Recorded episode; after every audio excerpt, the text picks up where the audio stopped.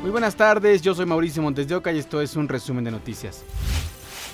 Anoche el director de la Secretaría de Seguridad Pública de Linares, Nuevo León, el teniente Gabriel Solano González de 52 años, fue asesinado a balazos.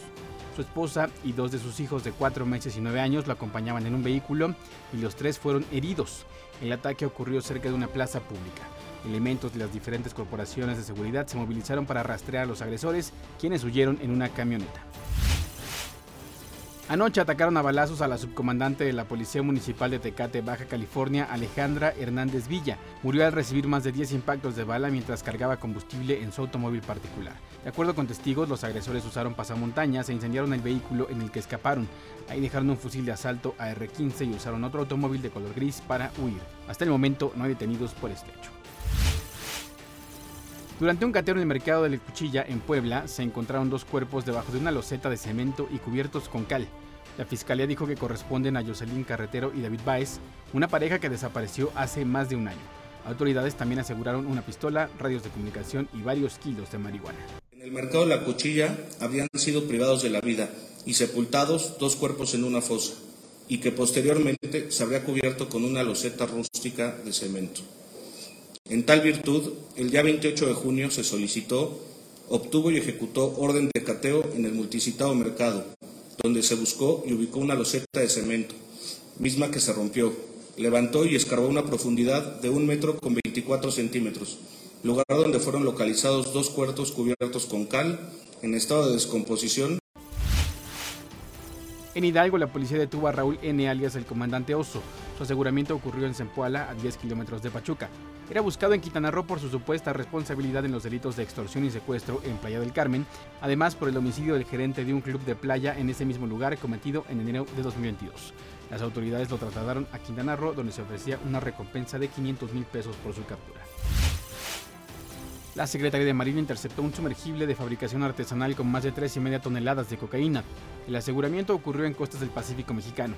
Se trata de la primera embarcación de este tipo y la de mayor dimensión y capacidad de carga que ha decomisado la Semar en 2023 y en la presente administración. Cinco personas fueron detenidas. El coordinador del Partido Verde en Copala fue encontrado muerto. Sospechan de la alcaldesa de este poblado. El coordinador del Partido Verde Ecologista de México en Copala, Jesús N., fue encontrado sin vida en el poblado de Santa Clara, luego de haber denunciado presuntas amenazas de la alcaldesa del mencionado municipio de la Costa Chica. Días antes de su muerte, publicó un video en redes sociales donde aseguró que había recibido presuntas amenazas por parte de la alcaldesa de Copala, Guadalupe García Villalba, a través de un grupo armado que lo interceptó hace más de mes y medio. La presidenta municipal de Copala Guerrero, la química Guadalupe García Villalba, me manda a amenazar, diciéndome a través de estas personas que yo tengo que quitarme de la política. En el video con duración de casi tres minutos, la víctima responsabilizó a la primera edil de Copala de lo que le llegara a acontecer a él y a su familia. De acuerdo con reportes policíacos, el cuerpo de Jesús N fue localizado en huellas de tortura en el municipio de Cuautepec. Rechazo categóricamente cualquier acusación en mi contra. Yo, Guadalupe García Villalba, hoy presidenta municipal, estoy abierta a cualquier investigación. Desconozco los motivos que hayan orillado al ingeniero para publicar esos videos, los desconozco, pero están las instancias correspondientes para que puedan investigar. Hasta el momento, autoridades de la Fiscalía General del Estado no han emitido algún pronunciamiento por el hecho. Solo se había publicado la ficha de búsqueda, ya que la víctima estaba reportada como desaparecida. Javier Tinoco, Fuerza Informativa Azteca. Desde esta mañana, Beatriz intensificó a huracán categoría 1. Ahora está a 70 kilómetros de Lázaro Cárdenas, Michoacán, y a 110 kilómetros de Cihuatanejo, Guerrero, con vientos máximos sostenidos de 130 kilómetros por hora y rachas de 155 kilómetros por hora. El Servicio Meteorológico Nacional y el Centro Nacional de Huracanes de Miami mantienen zona de vigilancia por efectos de huracán desde Cabo Corrientes, Jalisco, hasta Punta Mita, Nayarit.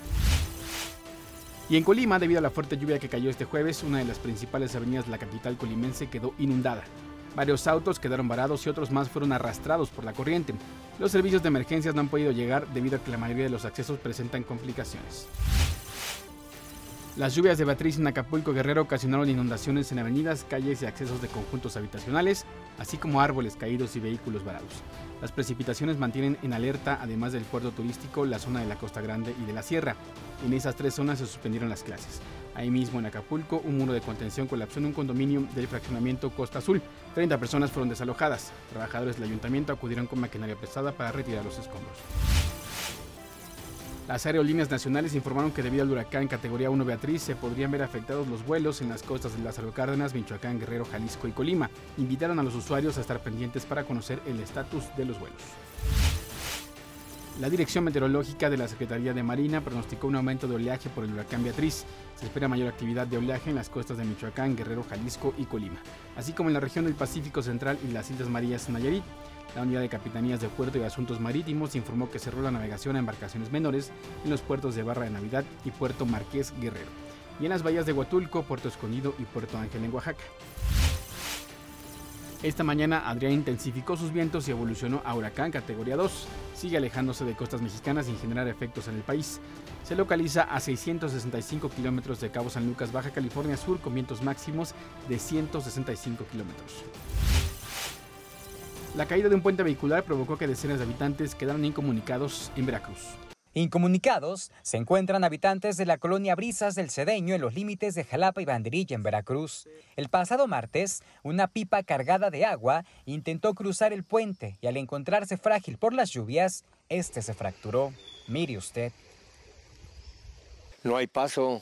Pues sí, para los carros o la gente que pasa, sí es riesgoso. Y ahora deben caminar por el río entre piedras y lodo. Y ante esta situación los habitantes tuvieron que acondicionar estos escalones de lodo, cruzar precisamente este río entre las piedras llenas de lodo y agua. Y es un peligro cruzar por aquí porque precisamente estas piedras están sueltas y resbalosas y en cualquier momento pueden caer porque como ahorita que se está lloviendo puede empezar a llover hacia arriba y empieza a crecer el río y no tenemos otra forma de salir. Nos quedaríamos incomunicados o darle toda la vuelta al cerro. Pues ya nos quedamos prácticamente incomunicados. Y más que nada, ahorita los niños, mira como ven, los niños no fueron a la escuela, porque como amaneció lloviendo, el río es muy traicionero. A veces no llueve acá, pero llueve más arriba y de momento nada más baja el agua, ¿no? La corriente del agua. Entonces el temor es eso. Fueron autoridades de protección civil quienes mencionaron que la zona fue acordonada por seguridad de la población y será la próxima semana que obras públicas de la capital y banderilla continúen con la verificación. Esta es una decisión que ya tiene que tomar el Ayuntamiento de Jalapa con banderilla, ya ponerse de acuerdo para ir a ver si qué tema, y ya lo que nos digan ellos, actuamos en conjunto pero no se puede pasar ahorita, está sin, sin paso. Ya unos ingenieros y arquitectos para checar mecánica de suelo, estructura y todo, y un dictamen estructural. Próxima semana tiene que ser ya. Ángel Hernández, Fuerza Informativa Azteca. Hasta aquí las noticias al momento en este podcast informativo de ADN 40. Yo soy Mauricio Montes de Oca y nos escuchamos en ADN 40 Radio. Que tenga un excelente fin de semana.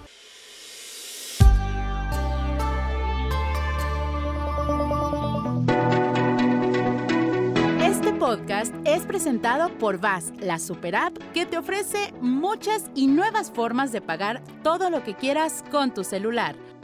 Olvídate de las filas y dedícate a lo que más te gusta. Ver tele en vivo, películas, escuchar música, podcast y estar siempre enterado de las noticias más importantes. Todo en un mismo lugar.